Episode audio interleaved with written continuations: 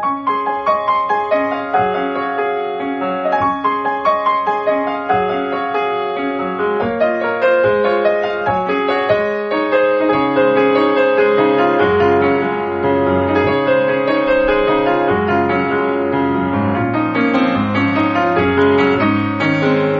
さんこんばんは、ミッチェルです。いかがお過ごしでしょうか本日は4月の4日ですね。さあ、年号が発表されました。令和。ねえ、ということですが、いや、K が来るかなと思ったんですよね。あの、イニシャルじゃなくて、あの、何昭和の S とかさ、イニシャルでいいのか。K かなと思ったんですけど、R が来るとはちょっとあんまり予想して、一番予想してなかった、そうですね、文字だったかなと思いますけれども、まあ年号がね、今度5月から変わりますけど、時代がこれでまた一つ新しくなるんだなという、なんかそんな実感がね、じわじわと湧いてきているんですけれども、まあ、この令和というね、文字、えー、新年号に、ものすごくこう、まあ、賛否両論というか、いろんな意見があるようですけど、私は綺麗な音だなとは思いましたけどもね。さあ、このミッチェルのラブミッションという番組、恋愛、夢、ご縁をテーマに、不可能を可能にするをモットーにいたしました、私ミッチェルがお話をしていくという番組となっております。本日はですね、まあ、あの、前回に引き続き、香りのね、大切さとかね、鼻が効くっていうこととかね、えー、また潜在意識についてもお話ししていきたいと思います。この番組は、チョアヘオ .com の協力のもと配信されています。さあ、では今週も始まります、ミッチェルのラブミッション。皆様、ウェルカム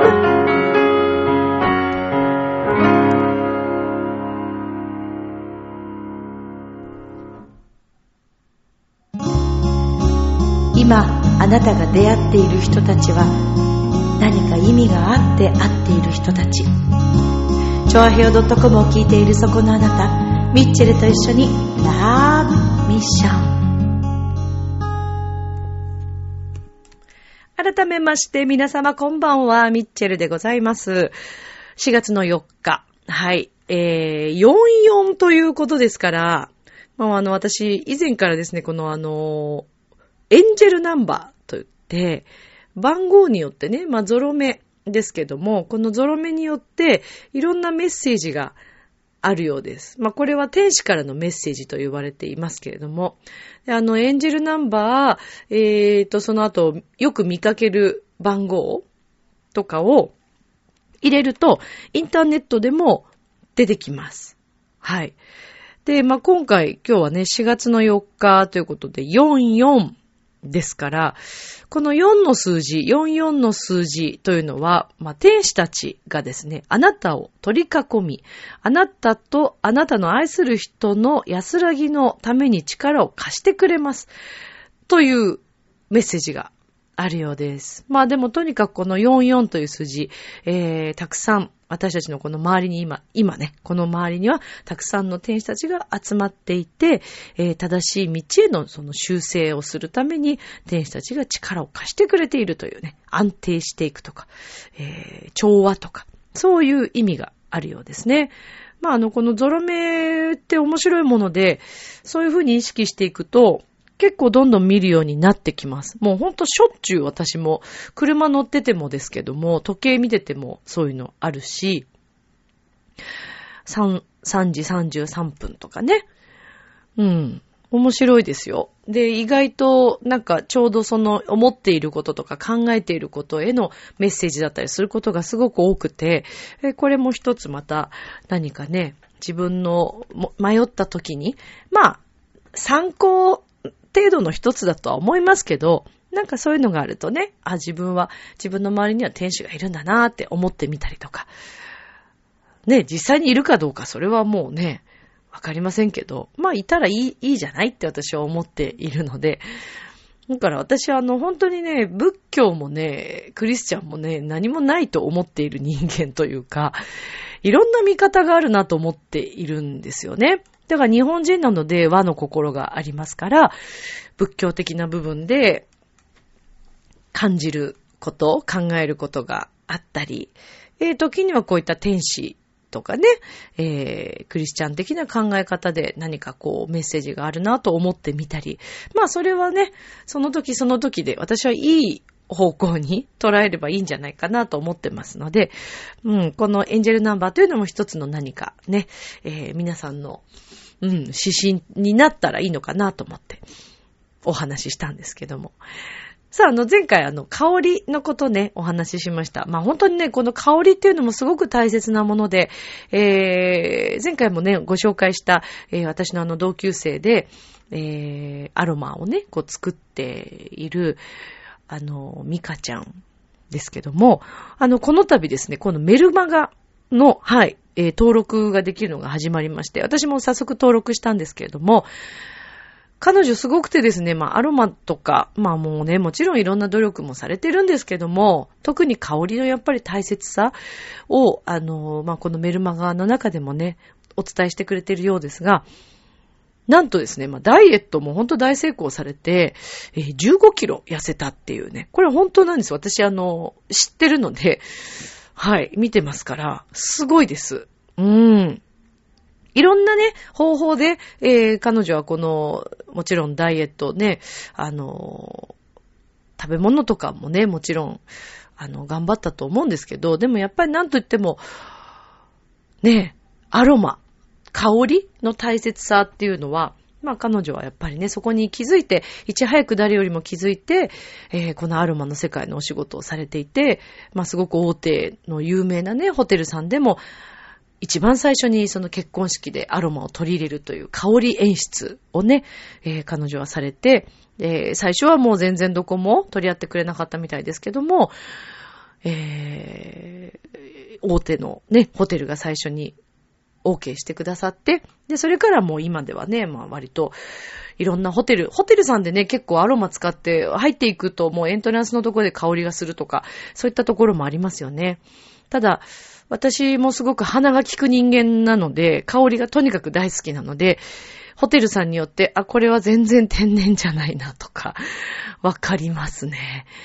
ツーンとする、もう、あの、なんていうのかな。痛い感じ？こう、スッと入ってこない香りっていうのがね、あ作られた香りっていうのと、天然の香りっていうのは全然違います。なので、ミッチェルクラスのレッスンの中では、あの、アロマをね、使ったりもして、えー、レッスンの中で呼吸がね、しやすいように、このミカちゃんのアロマを使わせてもらってるんですけども、まあね、最近私アロマだけじゃなくて、もともと香水とかすごい好きなんですけど、まあそうやって例えばお客様がいらっしゃる場所、まあホテルもそうですよね。で、結婚式のそういったイベントとか、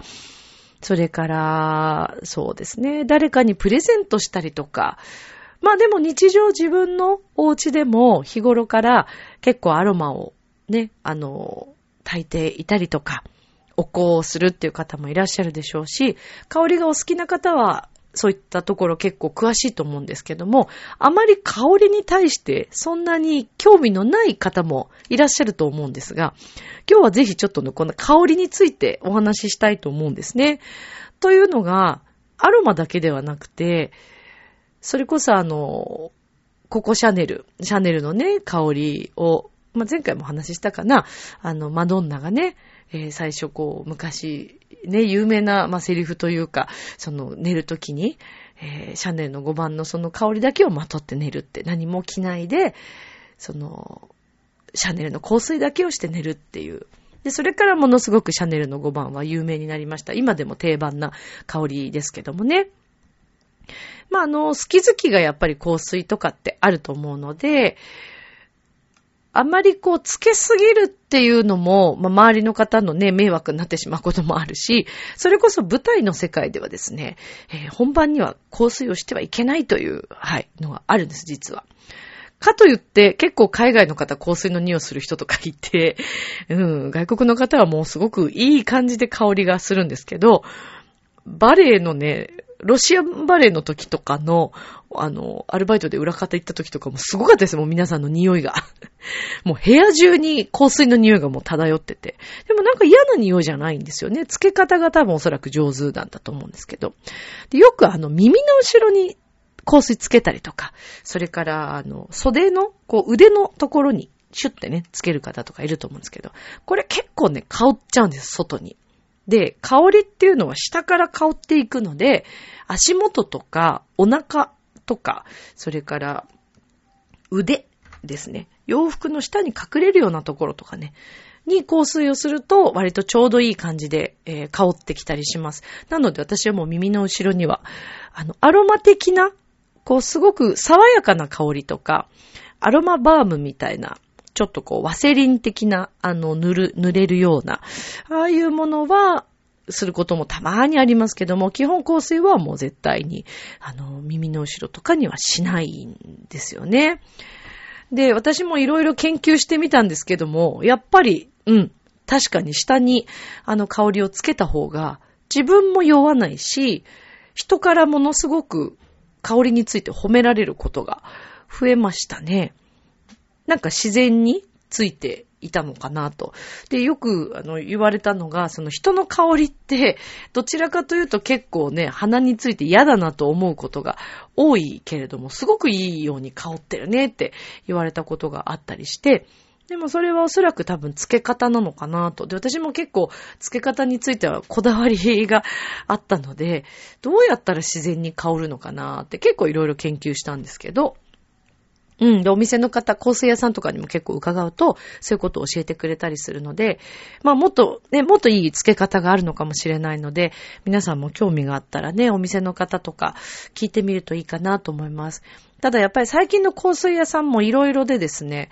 それこそあのデパート、大きな有名なデパートに入っている香水屋さんも、実はあまり詳しくないこともあったりして、もうどちらかというとやっぱ専門店をおすすめしますね。うん、いいですよ、やっぱ専門店で。で、あの、それこそね、一度、やっぱちょっとすごく高級なので、私はその一回しか買いませんでしたけど、六本木のですね、えっ、ー、と、ホテルの中に入っている笛ギアという香水があるんですよ。で、そこは、えっ、ー、とね、ラルチザンパフュームっていうすごく有名な香水があるんですけど、そこの調香師さんが作ってらっしゃるのかなで、笛ギアさんはですね、すごいのが、カウンセリングしててくれるんですよ、全部。例えば、好きな香りとか、全部こう聞かれていくので、それに答えていく感じなんですけども、で、そうやってずーっとトータルして答えていくと、必然的に自分の好きな香りとか、自分が欲してる香りがもう出てくるんです、そこで。面白くないですか？ね、そうやって質問形式で合うものが出てくるっていう、これ面白いなぁと思うんですけど、うん。で、えー、まあ、すごくね、そういった香りのことをもちろんその研究されて、えー、作り上げたのが、まあ、この笛ギアなんだと思うんですけどもね。あの、面白かったです。えー、っと、仕事上、まあ、このね、音楽していて、で、ちょうどその時にオーディションの直前だったのかな。だからなんかこう、華やかな香りになるようにって言って、えー、こんな香りはどうですか？って言って持ってきてくれたんですけど、結構ドンピシャな香りでしたね。で、それだけではなくって、その表の香りと、それこそあの、ちょっと小さめな瓶に入ってて、これはあの、腕とかに、まつけて、要はその香水と腕につけるオイルみたいのが相まって、二つの香りが一つになると、本当の自分らしい香りに なるみたい。裏の香りっていうんですかね。で、なんかちょっとそのオイル的なちっちゃい瓶の方は、割となんか影のある、うん、落ち着いた感じの香りだったんですけど、なんかそれが本来その自分の、まあ、持ってるものというか、人に見せてない部分が 私結構暗いのかなと思ったりとか まあでも、そうですね。比較的割と、割とネクラな方だと思いますけどね。うん、あんまりこう、休みの日とかに、外は行くのは好きなんですけど、休みの日になんかみんなでどっか行こうぜ的なのは、あんまりないですね。このところ特にないかもしれないな年取ったんですかね。なんでしょうね。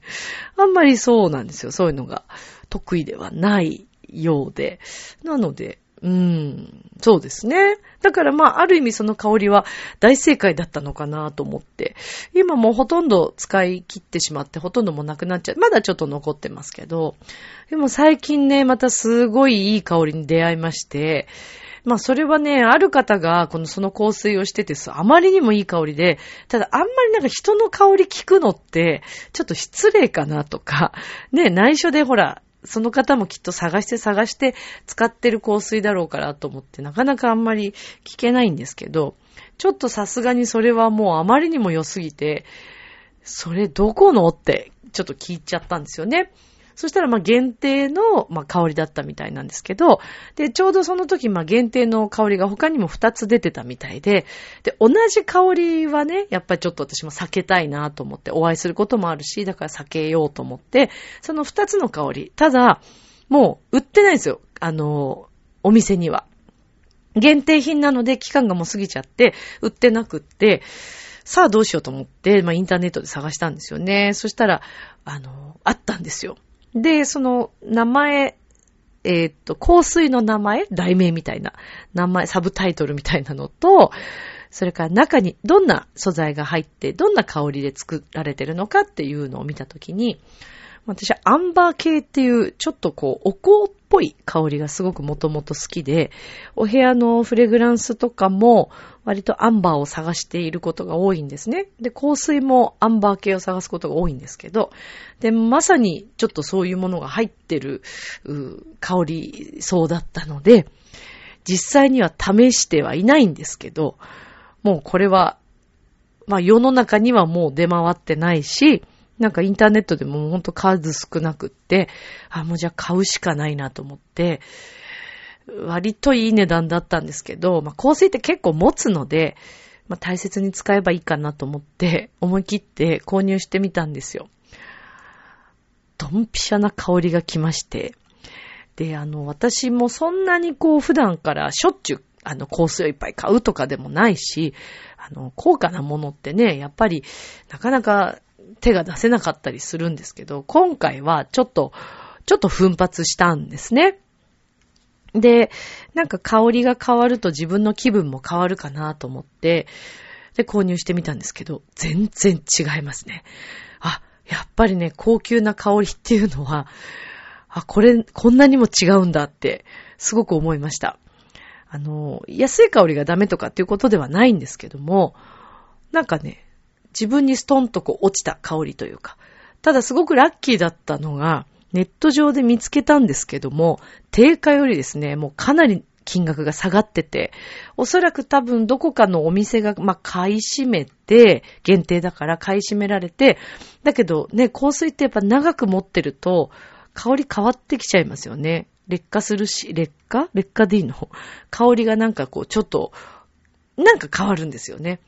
うん。お酒の匂いがね、変わるみたいな、あの、熟成されていい香りになっていけばいいんですけど、そうじゃないものもきっとあるんでしょうけど、だからお店としては多分少しもう定価を安くして売ってしまいたかったんだろうなと思って、半額近かったですね。だからかなりそうなんですよ。そこはもうありがたく。で、購入したんですけど、あまりにもいい香りで、いやーもうこれは、これはいい買い物をしたなと。で、もったいないなぁと思いながらも、かなり結構大きい瓶なので、あのー、まだ、まだ来たばっかりなんですけどね。で、寝るときに、ちょっと、あのー、シュッと振って、寝ると、ものすごく心地が良くて、なんかいい眠りに入れるということが。はい。なので、その、やっぱりマリリン・モンローさんが、あ、マリリン・モロだ。マドンナじゃないね。マリリン・モロさんだ。マリリン・モロさんが、そう、シャネルの5番をまとったんだね。そうね。私さっきマドンナって言ったよね。もう自分 で何言ってんのかわかんない。マリリン・モロさんです。はい。そう。なので、その気持ちがね、すごくわかりました。でも、さすがに私はちゃんと、あの、まとって寝てますけどね。あの、パジャマ的なものはちゃんと着ますけど、なかなかちょっとね、そのままの姿で寝るっていうの。でもどうなんでしょうね。芸能人の方でいらっしゃるみたいですね。誰だったかな堂本光一さんだったかななんかホテルのベッドとかのシーツになんかもう全裸で寝るみたいな。なんかそんな話をされてたような気がするんですよ。下着はつけてたのかななんかそんな話をしてるのを聞いたこと。で、すごく心地がいい、気持ちがいいって言っておっしゃって、へえーと思ってたんですけど、うん、なんか、まあね、試してみたいっちゃ試してみたいですけどね、香り、ね、だけをまとって寝るってちょっと素敵じゃないですかなんか、贅沢な感じがしますよね。まあ、という具合にね、この香りの大切さというのを最近すごく感じてます。なんか不思議とですね、そういった自分にとってすごく高価だなと思ってる香りをまとうと、なんか背筋が伸びるというか、うん、なんか、なんでしょうね、気持ちの問題なんでしょうけど、まあほら、よくスーツとかでも、一丁らでも、ね、いいものをやっぱり持ってったりとかして、ここぞっていう時にそれを着るとすごく背筋が伸びるとか、ね、なんか、あと、着物ですか。やっぱりそうですよね。姿勢変わりますよね。あれと同じ形だと思うんですよね。だから香りが変わると、また自分自身の感覚が変わるっていうのも、また一つの発見だったりもして、えー、私にとってやっぱ香りは外せないなぁというところですね。まあでもまたネットでもう一回探してみて、えっ、と、ヤフーショッピングとかあるじゃないですか。ヤフーのお店、どっかのお店が持ってる、個人のそういった香水とか売ってるお店が持っていった、えー、そのメーカーの、その香りは、えっ、ー、と、もう完売していたし、あとね、別のところがね、一点あったんですよ。で、そこはちょっと金額、もうちょっと高い金額で売られてたりとかして、だメルカリでも見つけたんですよね。メルカリはもう早々に最初もう売れちゃっていて、そうなんですよ。だからね、やっぱりこう、いいものって売れてしまうんだな。まあ限定だったのでね、日本に何本ぐらい入ってきていた香りだったのかなと思って。で、そのもう一種類、えー、っと、私のすごい大好きなその香りと、もう一種類の香りがちょっと気になってて、で、それもネット上でね、あの、数少ないようですけども、まだ売ってるところがあったので、まあちょっと様子を見て、使い具合によって、で、まだ、またね、えー、その商品があって縁があれば、うん、ちょっと購入してみたいなと思いますけどね。その日によってのね、気分とか、あと、まあ、気候によっても、香りの、ね、あの、なんていうのかね、際立ち方というかは全然違うと思うので、服装によっても香りを変えたりとか。で、それはレッスンの中でもそういったことをね、していきたいなっていうのが私の、あの、思い描いているレッスンだったりするんですけど。そうですね。まあ、どうですかねみんな香りって、で、あとだからお部屋の香りもそうです。今まただからミカちゃんのそのアロマ使わせてもらってて、すごくいいですね。うん。とにかくやっぱ生徒さんがあと気づいてくれるのがすごく嬉しくて、最近かなり皆さんおっしゃいます。これ何の香りですかって。そうなんですよ。だからやっぱなんか、ああ、気持ちいいとか、やっぱ入ってきた瞬間に皆さんがそういうふうに思われるっていうのはすごく嬉しいですよね。まあね、中にはあんまり香りが好きじゃないという方もいらっしゃるかもしれないので、あの、そんなにこういっぱいはシュッシュって吹きかけないようにはしてますけども、あとその香り自体が、まあ、自然のね、あの、香りなので、ラベンダーとか、ああいう、ちょっとこう、柑橘系とか、スッとするような、ミント系とか、ああいう感じの香りなので、まあ、さすがにすごい嫌いですっていう方は、まあ、今のところは伺ってないので、うん。そうですね。男性ってどうなんですかねでも男性でもね、あの、香水好きな方は、つけられてますもんね。まあ、人によるのかな常に結構香水するっていうタイプの方と、めったにしないとか、全くしないという方もいらっしゃるでしょうしね。ただまあ自分の香りっていろんな部分で、その、出るじゃないですか。それこそよく言われる、うん、加齢臭とか、えー、それから、まあ、あと髪の毛を洗った時の、ね、髪の毛の香りとかもあるし、えー、あとは、なんだろう、洋服？洗った時の、そのね、洗剤の香りとかもそうだと思うんですよね。まあ、あと汗とか、あ、私でもほんととにかく生乾きだけはもう本当にダメですね。とに、特に鼻が効く人間なので、もう大変です。あの匂いがすると。もう気分悪くなっちゃって。気持ち悪くなっちゃうんですよね。生乾き臭。で、自分の洗ったものが、たまにあと、あの、ハンカチとか、えー、6月とかのあの、ジメジメした頃に、あの、まあ、洗うじゃないですか。でも普通に畳んでて、そのままパッと持ってきて、手拭いた後とかに、生ギャ、生、もう、生ギャワキだよね、もう。生ギャワキの香りがあってなった時のあの一日テンションが低くなる感じ。それでももう毎回手は拭けないみたいな。あれはもうショックですよね。でもかといって、洗剤の香りがしすぎるのも、ちょっとね、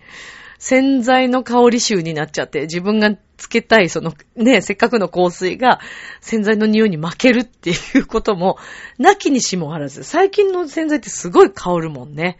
そう。だからまあ、まあね、ど、どうなんでしょうね。まあでも香水をしないという方にとっては、もしかしたら、それがね、あの、洗剤の香りもいい香りだったりするじゃないですか。なんか、ね、お日様に当たったようななんかああいう香りのものとかもあるし。昔どこのメーカーさんだったかな？なんか洗剤でね、ひなた、ひなたの香りだったか、トップさんかな？なんかあったんですよ。あれすごく好きなんですけどね。夏頃に、夏だったかな？また出るんでしょうかね。あれ私好きな香りでしたけど。はい。さあ、まあ、香りの話をさせてもらいましたけれども、まあ、これと同じようにね、この潜在意識、えー、なのでさっき言ったように、香りが変わると自分の意識が変わっていくっていうのは、これ本当にあることで、えー、最近まあレッスンをしててもね、本当にそのことを感じるんですけども、自分のこのね、潜在意識ってすごいですよ。あの、ちょっと香りから急に潜在意識の話に行くのは飛びすぎかなと思いつつ、意識改革ってやっぱこういうところからなのかなって思ったりします。例えばなんですけど、えっ、ー、と、今日私もうお風呂に入って、えー、湯船に浸かった後、今収録をしてるんですけど、今日はちょっとゆっくりできたので、お風呂でですね、あの、自分の大好きな、これもイタリアのあのメーカーの、えー、っと、お塩なんですけど、で、その、ザガラっていうね、それちょっと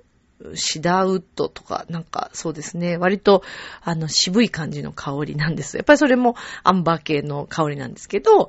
まあそれをちょっとこう入れて、で、あの、お花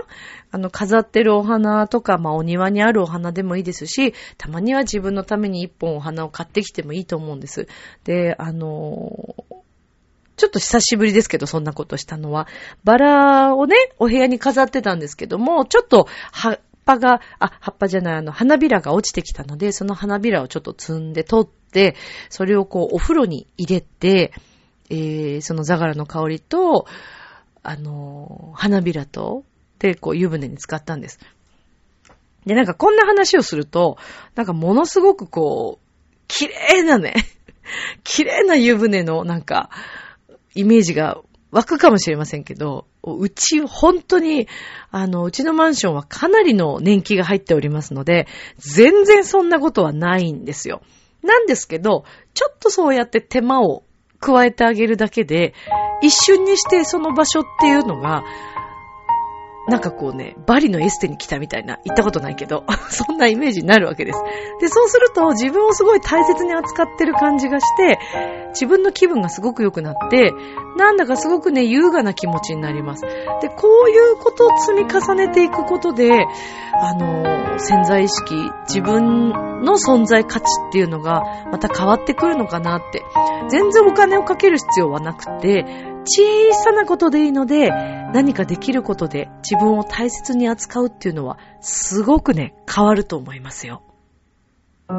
日もスマイルで、ラブミーション。今日もありがとう、